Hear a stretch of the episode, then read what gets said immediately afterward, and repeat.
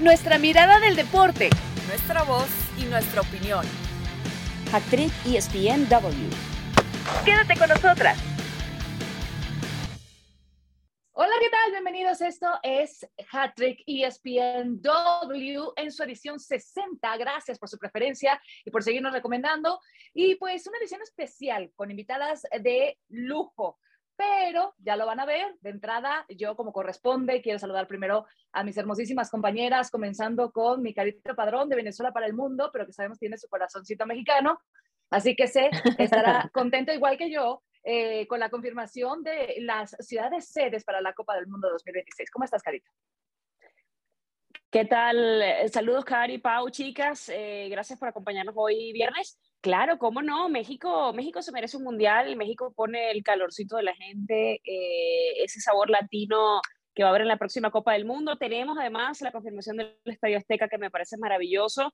Y bueno, de inmuebles como el BBVA, que son una joya, más allá de que, de que hay algunos ajustes que hay que hacer. Eh, nos estuvo contando por allí Oscar Gallardo de la cabina de prensa, eh, cambiar algunos asientos, pero bueno, yo creo que tenemos cuatro años para, para estar listos para la cita y, y, vamos a estar a la altura.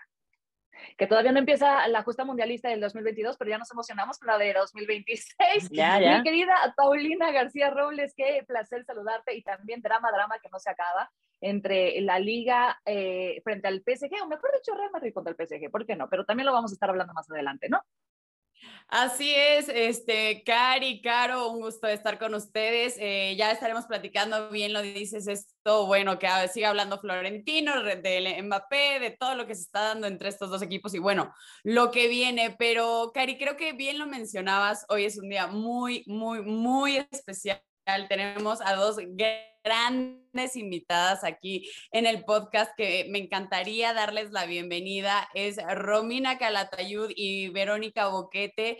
Romy, que es la fundadora y CEO de Girls United o Chicas Unidas, esta mm, organización que impulsa a, a, través del fútbol a las niñas, que tiene academias tanto en México como en Inglaterra. Ya nos va a estar contando también un poco de su experiencia. Y bueno, Vero, que futbolista internacional eh, de la selección de España que viene como embajadora de Chicas Unidas. Entonces, pues bueno, me da muchísimo gusto saludarlas, Romy, Vero. Eh, Romy, empezando contigo, que nos cuentes más de qué se trata este Chicas Unidas, Girls United y bueno, Vero también tu experiencia como embajadora de esta gran organización. Muchas gracias eh, por recibirnos. Qué emoción poder platicar con ustedes hoy. Eh, sí, como, como bien lo dices, Pau, eh, la organización se dedica a empoderar a niñas y mujeres a través del fútbol. Nuestra misión es que podamos crear más trayectorias y más espacios en donde las chicas tengan acceso a jugar, a practicar y a desarrollarse como futbolistas, pero también pensando en, en todo, todo lo que te puede dar el fútbol como habilidades de vida para que las chicas y las jugadoras eh, puedan llegar lejos en su, en su vida, ¿no? El sueño que tengan, ya sea como futbolistas o eh, en lo profesional, en lo educativo, que les estemos apoyando a, a poder eh, alcanzar esos sueños y, y, alcanzar su potencial a través de nuestros programas en cancha, en, donde, en donde, pues nada, creamos un, una red de, de jugadoras, de entrenadoras, eh, y, también de embajadoras que, que, pueden apoyar la misión y que pueden eh, inspirarse unas a otras a, utilizar esto que nos apasiona a todos del fútbol eh, para tener un cambio en el mundo y alcanzar la equidad de género.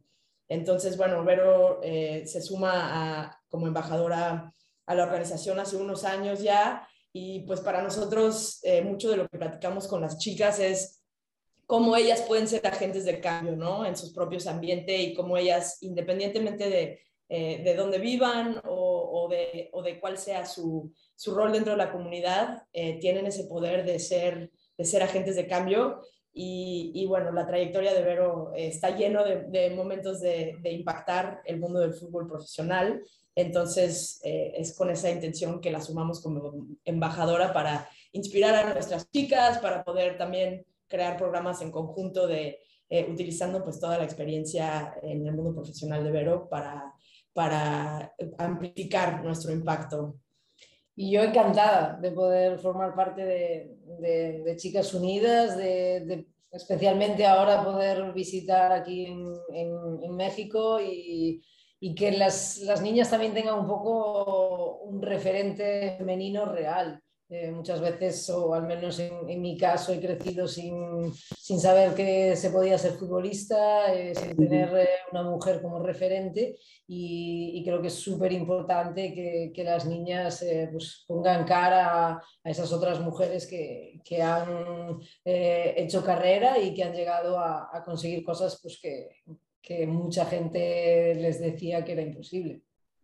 Eh, chicas, he tratado de leer de verdad todo lo que he encontrado acerca de Girls United, de su misión, de lo que van haciendo por el mundo. Entiendo que tienen ocho academias, eh, contando Inglaterra y México, pero que hacen un trabajo especial con comunidades de escasos recursos. Y, y la primera eh, cuestión o duda que me surge es cuáles son los principales retos que se han encontrado al trabajar en, zonas así, ¿no? O sea, cuando eh, tienen la oportunidad de hacer contacto con estas chicas que a lo mejor tienen mucho talento que ni siquiera ellas mismas saben, pero pues a lo mejor los recursos no están alrededor como para que ellas mismas eh, lo tuvieran consciente o lo explotaran. ¿Cuál es el principal reto al que se han enfrentado? Sí, pues sin duda hay muchos, hay muchos retos que, que, que nos enfrentamos para que las chicas tengan ese acceso Em, en, nosotros comenzamos en el sur de México, en Quintana Roo, y de entrada muchas de las comunidades en donde nos establecimos no había, no había espacios para que las chicas jugaran, no existía eh, ni un entrenador que les apoyara, ni una cancha en donde ellas fueran bienvenidas. Entonces, de entrada, parte de nuestra, de nuestra labor al inicio era pues crear los espacios físicos y, y como Em, que fueran lugares seguros en donde las chicas siquiera pudieran empezar a tocar un balón, ¿no? que, que, las, que, que las respetaran dentro de la cancha, eh, que hubiera quienes se interesaban porque ellas jugaran y, que, y entrenarlas. Em, entonces, hay una falta de acceso ¿no? a, a estos espacios deportivos, eh, lo cual de entrada ya es un, un reto grande. Eh, y más allá de eso, pues nos enfrentamos desde lo que mencionaba Vero de de los referentes y de la visibilidad que puede tener eh, el fútbol femenil, em, que eso de cierta manera eh, empapa después los retos sociales y culturales de estereotipos de género, de si, eh, una familia apoya a sus niñas a poder realizar actividad física. muchas de nuestras chicas, su, rol dentro de la familia es hacer mucho del, del, del quehacer de la casa, de cuidar a sus hermanitos, de, pues, mil y cosas antes de pensar en que tengan la prioridad de ir a jugar fútbol o de poder desarrollarse eh, de manera como sociodeportiva. Entonces, em, empezar, a, empezar a cambiar esas mentalidades y valorar eh, el hacer deporte como algo que, que, es fundamental en su desarrollo es algo que, que, tenemos que ir poco a poco cambiando y poco a poco eh, que, ese mensaje llegue a la comunidad más amplia. mencionabas el reto, pero ¿cómo, ¿cómo se cambia eso? Porque, a ver, obviamente tenemos la Liga MX que me parece que está haciendo un trabajo de hormiguita, pero un trabajo maravilloso en cuanto a la exposición y sobre todo el cambio de roles de género, porque lo decías en el tema del estereotipo, sobre todo en Latinoamérica está muy marcado, quizás y no sé si, si tienes la comparativa de, de, cómo ha sido la expansión, sobre todo de, de, la, de la actividad y la academia fuera de México comparado con, con ese trabajo que creo que yo que es más, lo mencionas, más social que otra cosa, porque yo creo que incluso nosotras todos en algún punto hemos estado en ese estereotipo de y que nos pregunten qué se siente ser una mujer en un ámbito masculino, ¿no? Y poco a poco ha ido cambiando la conversación. Pero, pero siento que, que, al, interior de las casas y al interior de las familias, sobre todo eh, en ciertas zonas, todavía la mentalidad está muy como de, no, está, la niña se, se, va a romper, la niña como si fuéramos de algodón de azúcar, ¿no? Como que el fútbol no, no es para las niñas porque eso es para los hombres.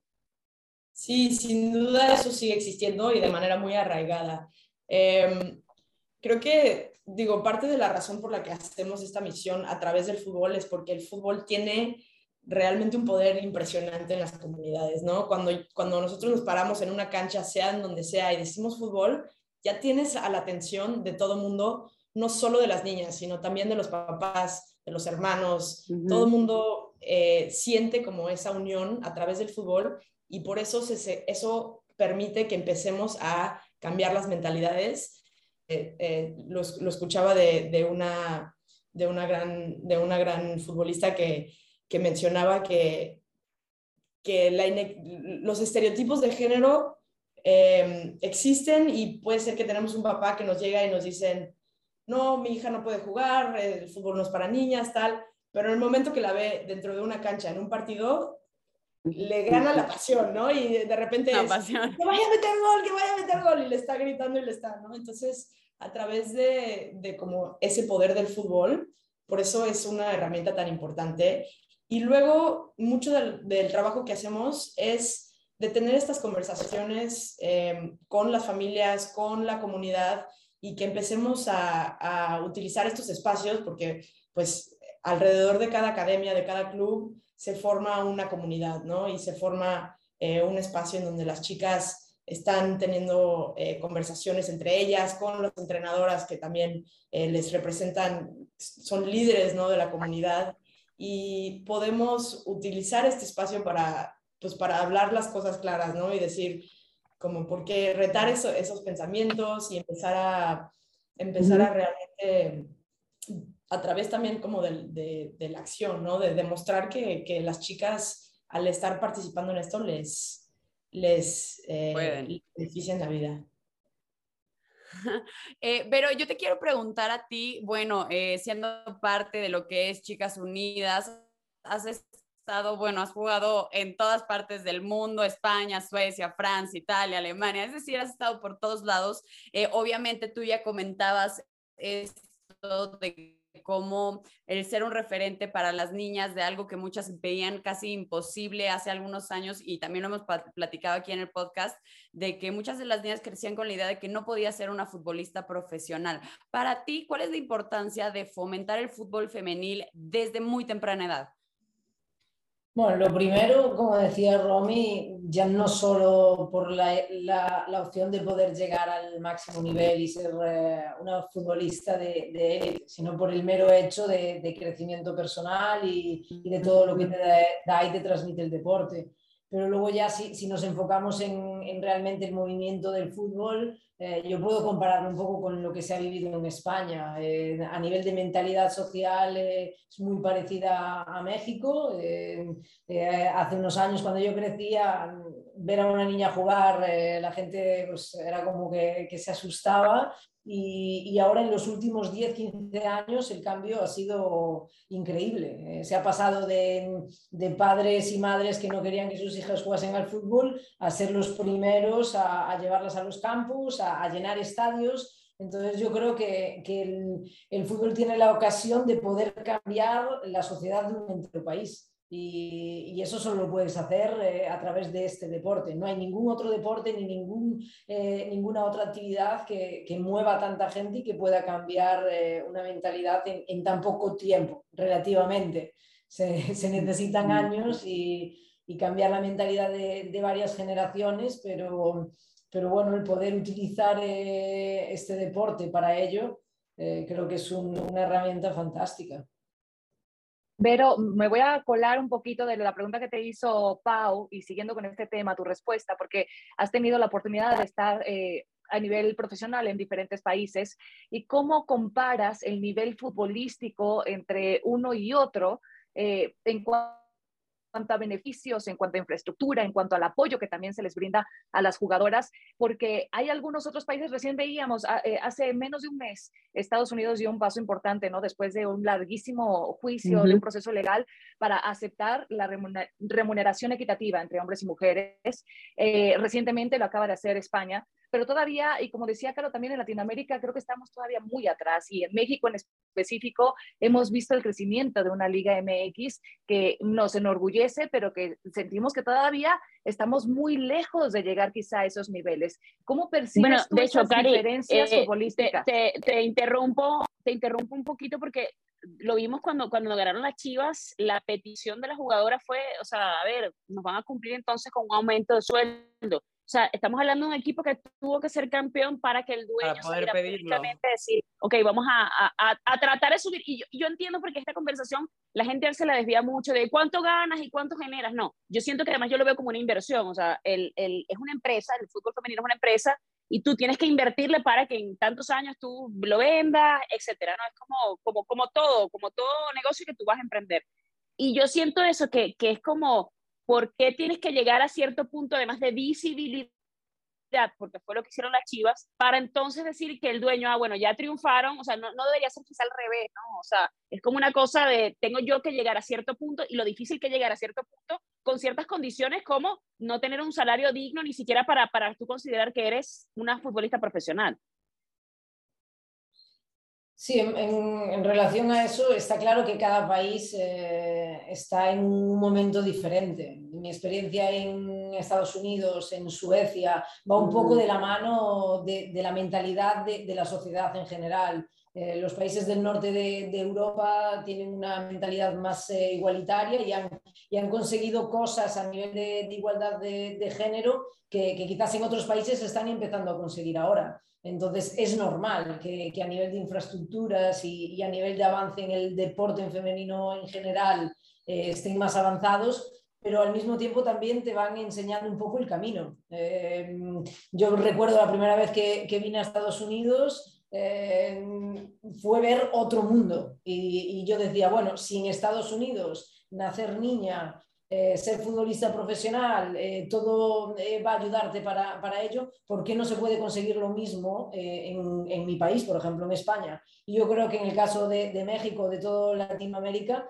es un poco lo mismo, ver que en otros países ese cambio ya se ha dado, aceptar que, que, se va con años de atraso, pero copiar un poco lo que ha funcionado en otros países para acelerar ese proceso y, y llegar a, a la igualdad o, o a, disminuir esa diferencia lo antes posible.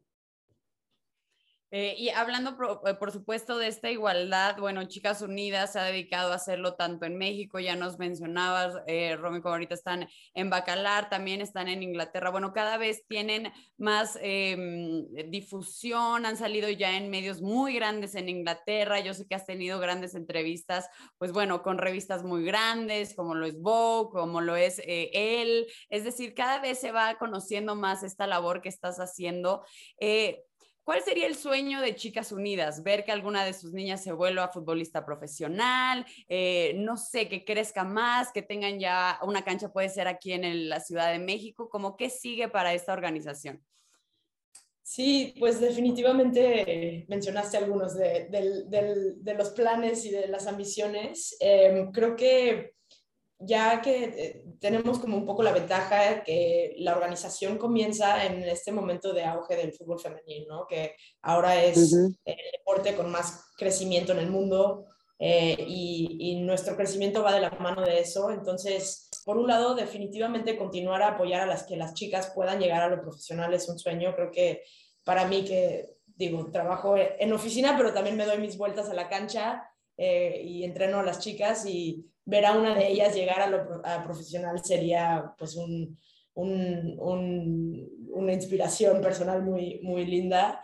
Em, pero como organización, nuestra ambición es que sí, que podamos expandir en más, en más rincones del mundo, que esto, que esto se vuelva un club eh, que llega desde lo social, eh, hasta lo profesional en, en, diferentes esquinas, en diferentes partes en donde hay esa necesidad de hacer algo distinto, de hacer un club que, que tiene eh, los valores de, de, inclusión y de equidad eh, en, su, en, su, en, su, tejido, ¿no? Em, como, como decía, ¿no? La diferencia que hemos vivido de abrir en México, abrir en Inglaterra, nos ha demostrado que aunque los retos individuales y o, bueno, de contexto y, y, lo que se enfrentan las chicas a nivel local puede ser mundos totalmente distintos. Sin embargo, hay un real como poder en, en, en, lo que, en, lo que, en los paralelos también.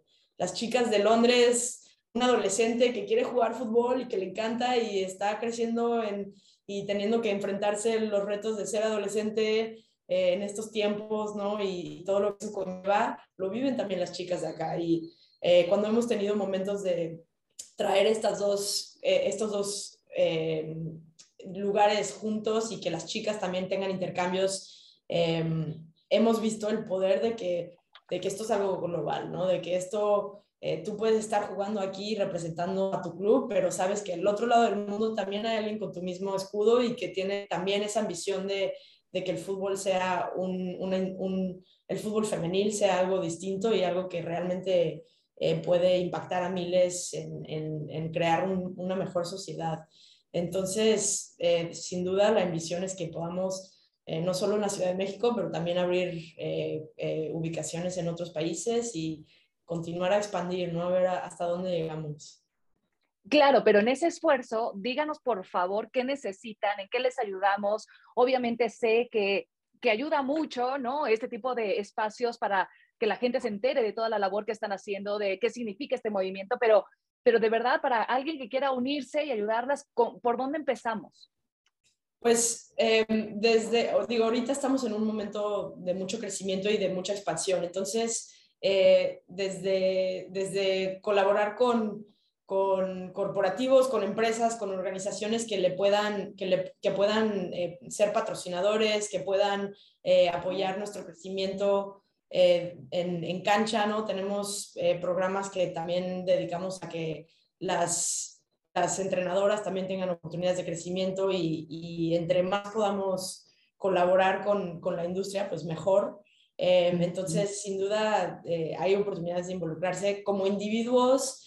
Eh, siempre decimos que somos una comunidad que no solo incluye a las jugadoras y entrenadoras y embajadoras, sino también a, la afición, ¿no? Entonces, eh, seguir nuestro, nuestro camino y nuestra trayectoria en redes sociales, en, en, todo lo que, en todo lo que vamos haciendo. También tenemos programas en donde pueden venir gente joven que le interesa ser parte de, de este mundo a, experimentar y a, a, desarrollarse como, como líderes sociales, como, como entrenadores. Em, entonces, bueno, hay varias cosas, pero sin duda, eh, si, si, hay quienes se quieren involucrar desde, su, desde, desde los patrocinios hasta en cancha, eh, están las puertas abiertas.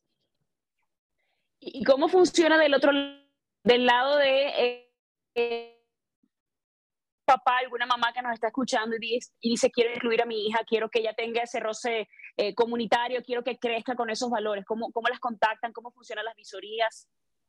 Em, pues tenemos, tenemos como un par de momentos en donde cualquier chica puede acercarse al club y, participar desde torneos. El fin de semana tuvimos un torneo en donde eh, tuvimos eh, un, un, torneo 100% femenil que, no es común ¿no? En, categorías formativas en el país. Entonces nos dio como mucho orgullo poder recibir a clubes y a equipos de, de, de todas partes a, a, participar en un torneo. Eh, y tenemos varios torneos, o bueno, varias iniciativas como estas a lo largo del año. y, si, y si no tenemos una, una una sede ahorita eh, en la ubicación, digo, si tenemos una sede en donde están, acércanse, eh, súmanse al, al, club, tenemos espacio siempre para, para chicas de todos los niveles. Y, y, si no, tenemos pues la oportunidad de acercarse y porque conforme vamos expandiendo también eh, nos llegan solicitudes de queremos un Chicas Unidas en tal, en tal, en tal, entonces así podemos ir también expandiendo con, con quienes lo piden y, en donde quieren, quieren este, que exista este proyecto. Pero, y bueno, yo también te quiero preguntar, ¿con qué te quedas de esta experiencia? ¿Qué te ha parecido México? ¿Podríamos verte ya de lleno aquí? ¿Por qué no? En la Liga MX. Puede ser, puede ser. La Liga está creciendo mucho también y, y yo no tengo problema en cambiar de país, como lo he demostrado durante toda mi, mi carrera pero por ahora estoy disfrutando mucho de, del país, de la comida, de, la gente, de la cultura, pero también sobre todo de, lo que hacemos aquí, de, cómo se trabaja en, Chicas Unidas, el poder eh, compartir entrenamiento eh, con las chicas, el ver eh, su realidad, el poder transmitir un poco de, las herramientas que, que, me ha dado a mí el fútbol para... Mm, para ir pasando barreras, eh, quizás sean barreras distintas o, algunas de ellas son, son iguales, pero que les pueda también eh, servir a ellas y, y, bueno, sobre todo, como decía al principio, servir también de, de motivación y, y, de que vean que, que, hay otras realidades, que hay otras oportunidades y que el fútbol pues, les puede dar mucho, tanto a nivel como profesional como, como amateur. Anímate, Vero. ¿Qué tiene China, Italia, Alemania, Francia? Eh, este, que no tenga México. Acá te Yo vi que la guachile no, no, tiene, en las redes sociales. no, tienen chilaquiles. Lo único que no me gusta de México es el picante. A mí no me gusta te acostumbras. Mira, Vero, uno se acostumbra, Vero, te doy, te doy mi palabra, 12 años acá en este país, que uno se acostumbra. Ya hay un momento donde tu familia prueba algo y te dice, está picante, y tú, no, no está picante. tiene mucho picante, y tú, ¿quién soy? Ya soy más mexicana. Oigan, chicas, qué deleite de verdad escucharlas. Eh, qué enorme labor la que están haciendo porque nos inspira a todas y a todos, ¿verdad? Porque este podcast también es escuchado mucho por hombres y, siempre lo, decimos acá en Hattrick, esta es una misión en sociedad. Eh, que no nos corresponde nada más entre nosotras apoyarnos, ¿verdad? Sino que eh, también los hombres tienen hermanas, tienen hijas, tienen madres, este, eh, en fin, muchas mujeres alrededor, así que es una labor entre todos y pues encantadas de poder apoyarlas siempre que se pueda. Gracias por venir a compartir, Romina Calatayud y Vero Boquete. Eh, nosotros les despedimos, pero infinitamente agradecidos por el espacio que nos dieron su tiempo. Hacemos una pausa en Hattrick ESPNW y ya volvemos con más. Estamos de regreso en Hattrick ESPNW y en modo mundialista o cuenta regresiva porque Aún no se celebra el de este 2022 y ya nos estamos emocionando por el de 2026. Y es que por primera vez habrá 48 selecciones y tres países anfitriones, México, Estados Unidos y Canadá. Y para México, tres ciudades sedes que eh, ya se confirmaron este jueves, Monterrey, Guadalajara, Ciudad de México. ¿Qué significa para la Ciudad de México, Guadalajara, Monterrey, mi Pau, albergar un mundial? Bueno, creo que es algo increíble, Cari, un orgullo. Estamos hablando de un, aparte en la Ciudad de México, de un estadio azteca que va a albergar por tercera ocasión un mundial, algo histórico que ninguno de los eh, estadios había hecho. Entonces, realmente creo que es un orgullo, algo que a mí en lo personal, nunca haber podido asistir a un mundial, pues obviamente eh, emociona muchísimo, ¿no? Pero también creo que es una gran, gran, gran responsabilidad de demostrar como sociedad, como país, como ciudad, cómo hemos crecido en no solo el tema futbolístico, sino también en todos los alrededores. Creo que va a ser un gran reto, eh, pues estar recibiendo a gente de todo el mundo van a ser, ya lo decías, más elecciones, más gente, más tiempo. Entonces, creo que es esta emoción que ahorita nos está albergando y que por supuesto nos está llenando, pero también va a ser una responsabilidad que creo que todos como sociedad vamos a tener que, adquirir, ¿no? No solo en la Ciudad de México, sino también en el Estadio Akron, que el, el de Guadalajara sí lo conozco, que es precioso, el de Monterrey, que no he tenido la fortuna de conocerlo, pero creo que emociona y a la vez también deberíamos irnos, no asustando, pero poniéndonos en marcha para hacerlo a, la perfección. Sí, pero es que, a ver, Caro, la verdad es que también al tratarse de 48 selecciones, la sensación que percibo generalizada es que este es un mundial de Estados Unidos que solamente se apoyará en Canadá y México para albergar la diferencia de juegos, ¿no? Que habrá, sobre todo en su primera etapa, y eso tiene a mucha gente molesta, como eh, si, fuéramos segunda opción. Y la verdad a mí me emociona porque de otra manera, no sé si hoy México hubiera estado para llevar a cabo solito un sí, totalmente. No, yo creo que yo creo que es correcto. O sea, a ver, Estados Unidos, si mañana empieza el mundial mañana, no sé, se, paraliza el mundo, se adelanta el reloj, lo que sea, o mañana deciden organizar el mundial, el, el mundial va a ser 2023, Estados Unidos está listo, tiene los medios de acceso, tiene, por medios de acceso me refiero a, las carreteras, a las vías de comunicación, a los hoteles, a la infraestructura como país para recibir una Copa del Mundo. Eh, ayer mencionaba Ciro Procuna algo muy interesante y es que, por ejemplo, eh, Estados Unidos organizó el Mundial de 1994. Mm, ¿Se acuerdan? Aquella, aquella famosa, me parece que era un perrito la, la mascota, si mal no recuerdo. Sí, sí, sí. Sí, sí, ¿verdad? Eh, con los colores ahí de, de, la bandera, el, el del uniforme. Pero yo me acuerdo que, por ejemplo, había en estadios, eh, Cotton Bowl, Rose Bowl, etcétera, eh, que ya han ido dando paso a otros estadios. O sea, yo me imagino que la final va a ser en el, en el SoFi Stadium. Cari, si mal no recuerdo, tú has estado allí porque estuviste en el Super Bowl. Y es una cosa absurda, primero, la inversión que hicieron en ese estadio y es uno de los estadios más modernos del mundo. Entonces, yo creo que más que molestarnos, yo creo que lo que hay que es ponerse las pilas, ponerse a trabajar en eh, no hay que esperar que llegue un magno evento, porque ahorita México está aspirando incluso a, hacer Juegos Olímpicos, me parece que es en, uno, en, el 36, eh, que van a, presentar la candidatura. Y, yo siento que no hay que esperar a tener un magno evento para que el país se actualice en cuanto a infraestructura deportiva.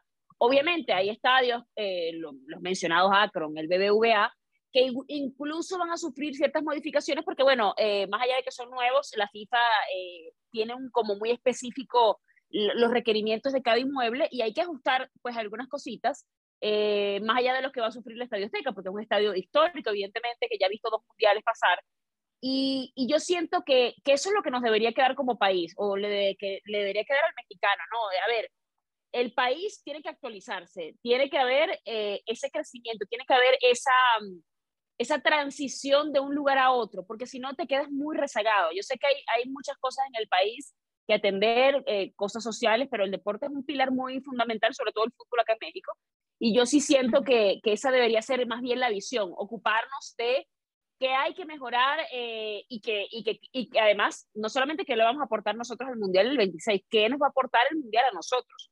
Porque yo me acuerdo, por ejemplo, Copa América 2007 fue a Venezuela y se construyeron estadios desde cero estadios que hoy siguen funcionando, estadios que luego de repente quedaron en el olvido, que no se les dio mantenimiento. Entonces, siento que hay como una línea muy delgada en ese tipo de cositas, ¿no? De, de, de podemos organizarlo, por supuesto que se puede organizar, pero eh, quizá, y él lo decía el Chelis, el factor que va a aportar México más allá de las infraestructuras, porque Estados Unidos nos lleva una enorme distancia en eso, yo creo que el factor va a ser tipo Brasil, por ejemplo, que 2014, que era la, la, alegría de la gente, el calor de la gente y la cultura mexicana, que creo que allí le, le, ganamos con mucho respeto a Canadá y a, Estados Unidos.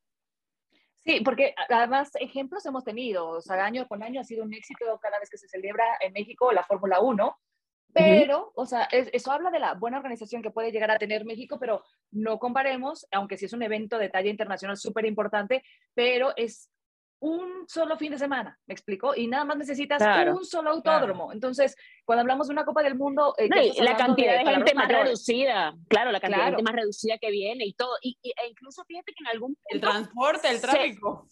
claro, y en algún punto, eso, eso es importante lo que está diciendo Pau, pero vital, eh, el tema del tráfico de aquella, ¿cómo vas a hacer para, para agilizar un poco la ciudad?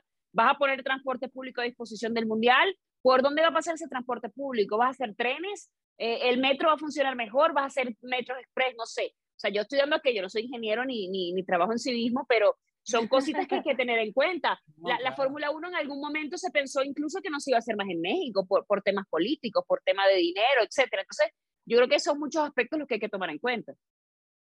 Totalmente. Y, bueno, es que justamente así como imaginamos un mundial de Qatar muy accesible por el diseño que se hizo, teniendo todo muy cercano, eh, ¿qué tan complicado puede resultar, chicas? ¿O qué tanta magia puede también perder para la afición en el tema de las distancias, Pablo? Bueno, creo que eso se vivió un poco y con la gente que lo he platicado, ustedes me lo dirán, en Rusia, en donde había vuelos que tenías que tomar que eran de ocho horas y eran bastante complicados. Bueno, aquí va a ser el mismo tema, es decir, creo que el más largo sería de Miami a Seattle, en donde tienes que hacer un vuelo en donde recorres, no prácticamente, recorres todo el país de Estados Unidos. Entonces, eso obviamente no es como en Qatar, que todo va a estar a 40 minutos en un tren bala, en que, bueno, estás hablando de una cosa muy, eh, pues, vanguardista. turista, ¿no? Pero creo que al final un mundial acaba siendo un mundial, la gente siempre va a encontrar la forma, bueno, yo recuerdo en Rusia, agarraban trenes, agarraban camiones, siempre van a encontrar la forma de cómo ir a apoyar a su selección. No creo que le quite el, el como el saborcito o esas ganas de querer conocer diferentes ciudades que aparte, bueno, las que salieron desde el día de ayer creo que son espectaculares, no hay alguna que digas, bueno, y esta, ¿qué, qué, hacen en esta lista? Obviamente sí son muchas, sí son bastantes, pero al final, como bien lo decía Caro, creo que en Estados Unidos hay la forma, van a ver la forma de hacerlo. En México esperemos haya más accesibilidad o haya más forma de que llegar a un aeropuerto o agarrar un eh, avión ya no sea tan complicado o que no haya tantos retrasos. Es decir, creo que sí hay mucha planificación en la que dar. Nos dan tres ciudades que son eh, pues de las más importantes, ¿no? De México, hay que decir las cosas como son, pero este, yo creo que la gente sí va a estar emocionada. Sí, y además que, que, que, el calendario seguramente y la organización va a tratar de... Yo me acuerdo que yo en Rusia seguía además a Panamá, o sea, yo hice el traslado de... Y nosotros estábamos, por ejemplo, en Saransk, y yo me acuerdo que en Saransk no había aeropuerto. Saransk, señores, era un pueblito de 300.000 habitantes. Digo pueblito porque para la magnitud de Rusia es un pueblo, 300.000 habitantes, un pueblo donde literal eh, había ganado, eh, habían vacas, etcétera, ¿no? Entonces, eh, fíjate lo que hicieron los rusos, porque muchos, mucha gente dice, eh, ah, Rusia, no, pero hubo muchos fallos que solamente vimos internamente y, y, que aún así no le quitó mérito al mundial. ¿A qué me refiero? Por ejemplo, en Saransk hicieron de, de cero un aeropuerto para el traslado. ¿Qué pasó?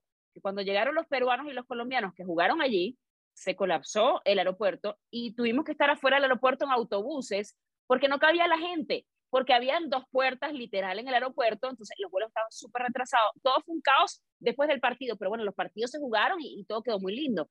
¿Qué claro. hizo también, por ejemplo, Rusia?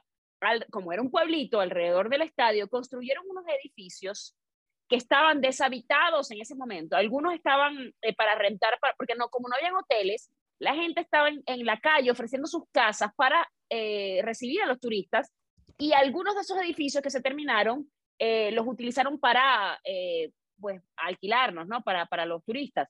Pero además era para que la toma aérea mostrara algo de ciudad. Imagínense ustedes el tema. Entonces, uno, a veces, ese tipo de cositas no se saben, el público no las termina sabiendo, porque tú ves el estadio full y, y, esa María peruana maravillosa que iba cantando. Nosotros nos, nos pasaron por allí porque hicimos esa cobertura y fue una cosa que te paraba los pelos, espectacular, el juego espectacular, el estadio estaba precioso realmente pero cuando salías de ahí los accesos eran terribles porque no había, había una calle por donde pasar, no habían restaurantes en el lugar porque era un pueblito.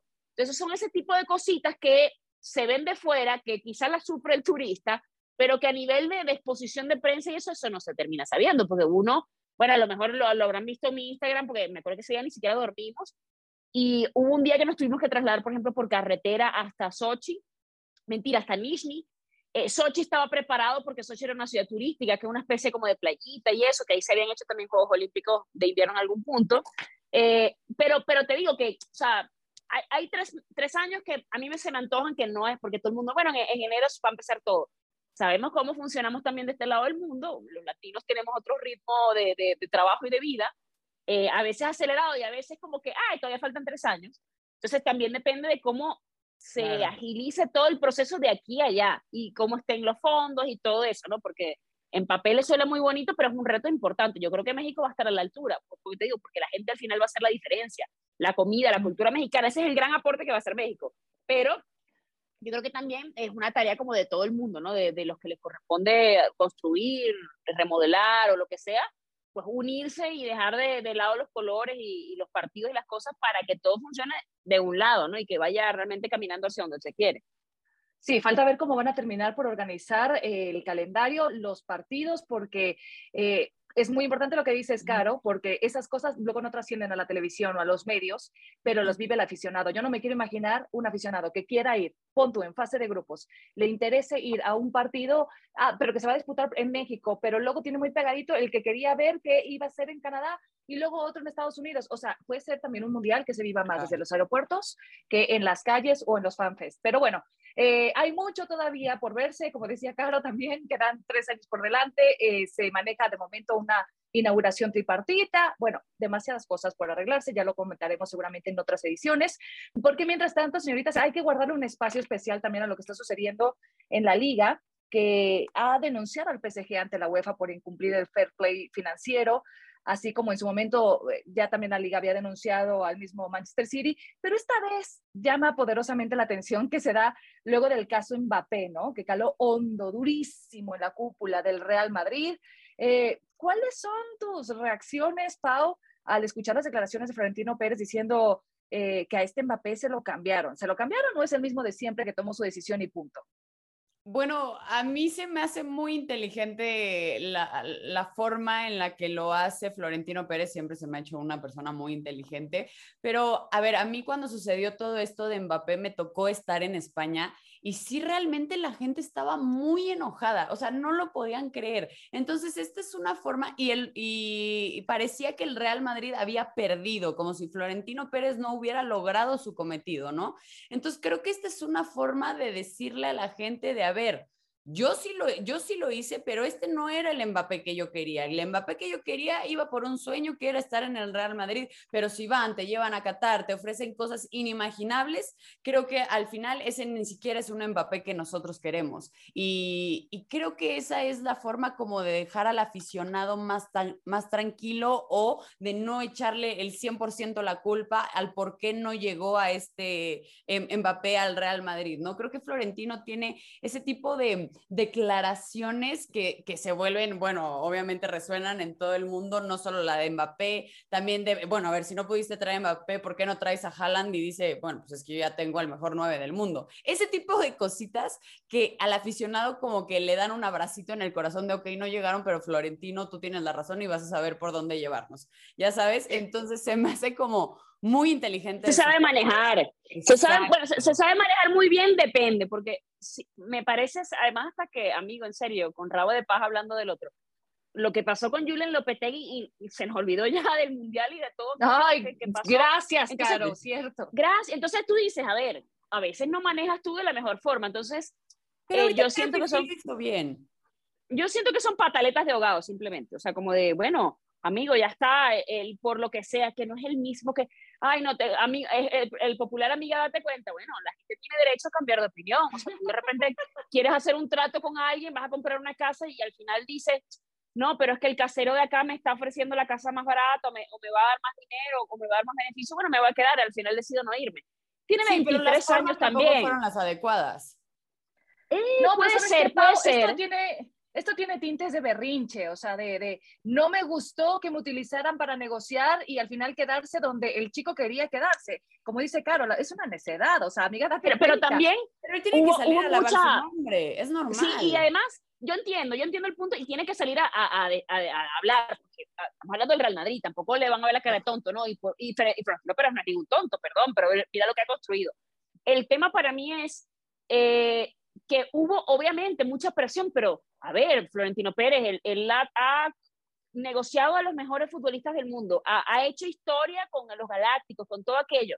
Sabía las presiones políticas, sobre todo por el tema de Qatar, por el tema de los patrocinios que tiene el PSG, y sabía que en algún momento iba a ser el PSG su luchita, y se lo pusieron, y bueno, el otro tiene 23 años, qué sé yo, dijo, ya estoy acá, este es mi país, bueno, vamos a, a echarle ganitas al equipo, o lo que sea, o la plata, o lo que usted, como usted quiera llamarle que para nosotros nos hubiese gustado verlo en otra liga, sí, que nos hubiese gustado verlo en el Real Madrid, a Pau y a mí nos hubiese encantado. Eh, pero bueno, la, la, vida es así, pues al final tampoco siento que haya sido un juego sucio. Quizá él con, con el tema de su inexperiencia o con el tema de los elementos que habían alrededor de su traslado, de su fichaje, bueno, lo, lo, sí, claro, lo, convencieron y decidió quedarse que no debió decirle que sí a Florentino y cambiar de opinión, bueno, pero es válido. ¿Cuántas veces no, uno no ha tomado una decisión y al final dice, oh, chale, debí decir otra cosa, ¿no? Bueno, el, que así son las negociaciones. Claro, totalmente. mira, un negocio no está cerrado y eso es una cosa de toda la vida hasta que no hay una firma de por medio y hay un pago, ya está, punto. Totalmente. Y saben que, eh, además, eh, ahora Christopher Galtier del Nice eh, se dice que está a punto de llegar ¿no? al PSG. Lo de Zidane no se cumplió. Eh, no viene. Neymar se queda. Messi, lo que queda de Ramos, que no están precisamente en su pico, ¿verdad? Que si se va Di María. Eh, y van a tener que arropar a Mbappé supuestamente para intentar ganar la Champions el año que viene. Yo creo que el PSG le va a costar cumplirle a Mbappé todo lo que le prometieron. En cambio, el Real Madrid, perdón, pero el Real Madrid sigue ganando Champions. Eh, y yo todavía tengo mis dudas de que el PSG lo vaya a conseguir algún día, ¿no? Que a lo mejor seguirá aspirando a ganar la Liga de Francia. En la lleva la sentencia en sus formas, apostando al billetazo y no se dan cuenta que sus figuras se sienten seguras ahí y a veces se relajan también. Que cada quien, eh, mira, aquí se rompió una taza y cada quien corre con su golpe, la verdad.